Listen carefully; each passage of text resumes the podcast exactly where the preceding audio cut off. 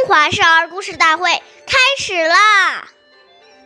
岁月已流失，故事永流传。大家好，我是中华少儿故事大会讲述人王嘉宾，我来自金喇叭少儿口才钢琴艺校。我今天给大家讲的故事是《信陵君敬老》第十七集。信陵君是战国时四大公子之一。他是一个敬老爱贤的人。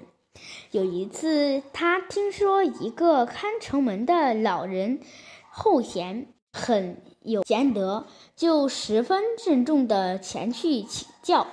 他亲自自驾驶着车，把车上敬贵的位置空了，留给出来留给后营。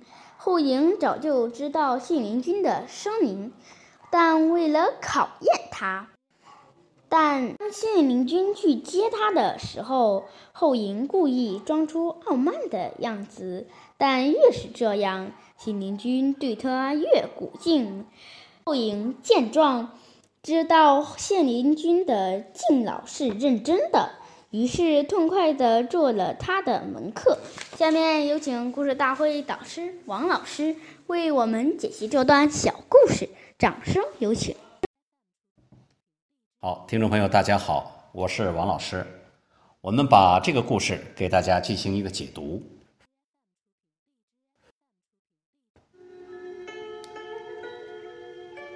现在家庭呢，大多只有一个孩子，他们很多已经成为家中的小皇帝、小公主，几代人围着一个孩子转，有什么好吃的、好玩的。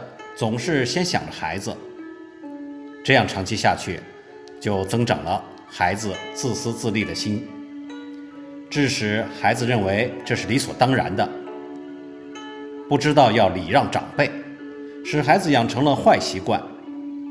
很难想象，一个自私自利、连自己的父母都不放在心上的人，怎么可能会为别人着想？